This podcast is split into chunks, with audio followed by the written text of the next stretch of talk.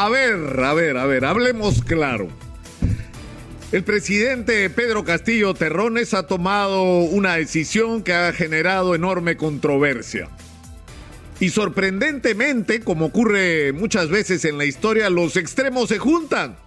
Ha nombrado canciller al embajador Oscar Maurtua de Romaña y han saltado hasta el techo el señor Cerrón que considera poco menos que una traición haber nombrado a un hombre que podría considerarse con opiniones sobre temas de controversia internacional conservador. Pero por el otro lado ha zapateado la derecha bruta y achorada, que le parece poco menos que un traidor, el embajador Oscar Maurtua, por haber aceptado un cargo en el gobierno de Pedro Castillo. Los extremos se juntan. Entonces, lo primero que hay que hacer es informarse. ¿Quién es Oscar Maurtua? Embajador y jurista, graduado en la Pontificia Universidad Católica del Perú como bachiller en Humanidades, licenciado en Derecho por la Universidad de San Marcos, licenciado en Relaciones Internacionales por la Academia Diplomática, Premio Nacional de Cultura del año 68, posgrados en las universidades de Oxford, John Hopkins y en el Comité Jurídico Interamericano de la OEA, secretario general de la Presidencia de la República durante el gobierno de Fernando Belaúnde entre el 80 y el 85, embajador del Perú en Canadá, comisionado general ante la Expo Vancouver del año 86, embajador del Perú en Bolivia, Tailandia, Vietnam, Laos, representante ante la Comisión Económica Asia Pacífico, así como embajador en Ecuador, magíster en gestión pública por la Universidad Tecnológica del Perú, director de la Academia Diplomática, ex viceministro, ex secretario general de Relaciones Exteriores, ex canciller de la República, representante de la OEA en México. Es decir, ¿Qué quieren que le diga? Presidente de la Sociedad Peruana de Derecho Internacional, que dicho sea de paso, publica esta revista que recibo y leo, porque es muy interesante los temas que son muy interesantes los temas que plantea.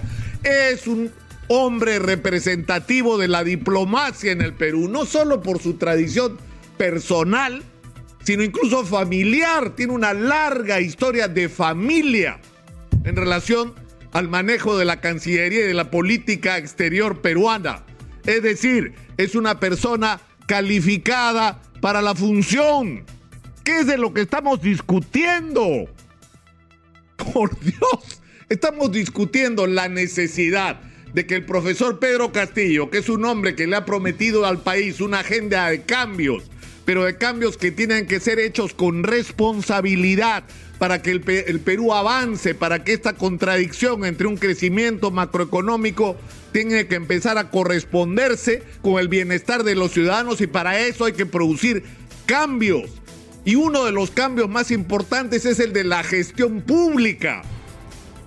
De tener funcionarios que no solamente no sean corruptos, sino que sean eficientes, que sepan de qué se trata, que sepan lo que hay que hacer que entiendan cuál es la responsabilidad que tienen cuál es la función que pueden cumplir y de qué manera pueden aportar al país. Y el embajador Oscar Maurto es un hombre calificado para la función, que puede haber tenido opiniones políticas personales sobre la situación en Venezuela, pero por supuesto, como las tenía Héctor Béjar, que el día que dio el discurso de inaugurar en la Cancillería se metió al bolsillo sus opiniones personales porque dejó de ser una persona, un ciudadano común, es un representante del Estado peruano. Y si alguien entiende eso mejor que nadie, es el embajador Oscar Maurtua, porque en esa tradición ha sido educado. Él ya no representa sus puntos de vista personales. Él representa los intereses del Estado peruano ante el mundo. Y tiene tres tareas el embajador Oscar Maurtua. Tres retos, que son retos además no solo de él, son los retos de la Cancillería. El primero tiene que ver con la pandemia. Tener o no tener las vacunas y tenerlas oportunamente depende en gran medida de lo que haga nuestra Cancillería. De la posición proactiva que tenga como la tuvo el embajador Alan Wagner, que fue protagonista de la lucha por conseguir vacunas que hoy tenemos y que hace unos meses no teníamos por culpa del señor Martín Vizcarra. Esa es su primera tarea, convertir cada embajada del Perú en una máquina de negociación para conseguir que nos entreguen las vacunas que hemos comprado y para comprar nuevas vacunas. En segundo lugar, en segundo lugar, el canciller Maurto tiene que tener claro, y yo estoy seguro que lo tiene, que en las últimas semanas las cosas en relación a Venezuela cambiaron. Cambiaron. Es decir, en este momento la discusión no es si estamos con Guaidó o estamos con Maduro, porque nunca como Cancillería debimos estar con ninguno de los dos, sino que en México se ha instalado una mesa de negociación donde están sentados los representantes de Maduro y los representantes de Guaidó y de la oposición. ¿Y cuál es el objetivo de ese encuentro?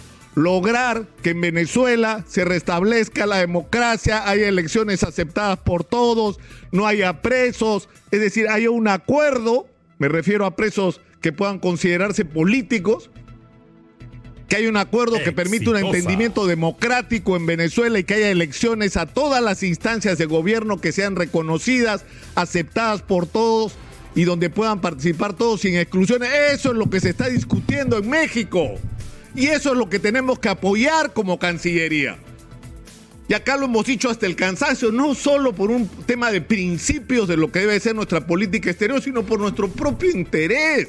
Tenemos un millón doscientos mil venezolanos en el Perú. Si la situación se arregla en Venezuela y se abre el proceso democrático y se levantan las sanciones, la situación política, social y económica en Venezuela va a cambiar para bien. Y si eso ocurre, muchos del millón doscientos mil venezolanos que acá, por supuesto que van a regresar a su país. ¿Qué cosa creen? ¿Que son felices? Parados en las esquinas, en algunos casos hasta pidiendo limona, vendiendo cualquier cosa. O aceptando trabajo por debajo de sus calificaciones. Recibiendo sueldos que no, que no merecen. Porque ganan varias veces, deberían ganar varias veces lo que su trabajo vale en realidad en el mercado, pero están aceptando esa condición. Y si pudieran volver a su país, pueden estar seguros de que lo harían. Por supuesto que lo harían. Y hay una tercera tarea, una tercera tarea de la Cancillería, que tiene que ver con un tema clave para el Perú, que es la exportación de nuestros productos. Es decir, hay que encontrar los mecanismos para hacer lo que de alguna manera ya se empezó a hacer, pero que tiene que multiplicarse. Tenemos que convertirnos no solo en uno de los principales exportadores de mineral que ya somos, sino multiplicar nuestra potencialidad como exportadores de productos alimenticios. Debemos ser la despensa del mundo y nuestras embajadas tienen que ser los instrumentos para vender no la imagen del Perú, los productos del Perú y el Perú como destino turístico. Esas son tareas que la Cancillería tiene que afrontar. Y la pregunta, ¿está calificado el señor Oscar Maurtua? Y la respuesta es que sí. Si de algo sabe el señor, es de eso. Es decir, ¿cuándo va a llegar el momento en que seamos capaces de entendernos y de encontrar aquellas cosas que nos unen y no buscar desesperadamente lo que nos divide? Yo creo que esta discusión sobre Oscar Maurtua nos debería traer lecciones en el sentido positivo. Un embajador de carrera que decide jugarse por su país en un contexto de crisis política y asumir una responsabilidad, no pensando si le conviene o no al profesor Castillo, si esto va a ayudar o no a quienes quieren que se produzca una vacancia presidencial durante unos meses, dentro de unos meses, sino pensando en qué es lo que es bueno y qué es lo que es malo para el país. Eso habla bien del embajador Mauro.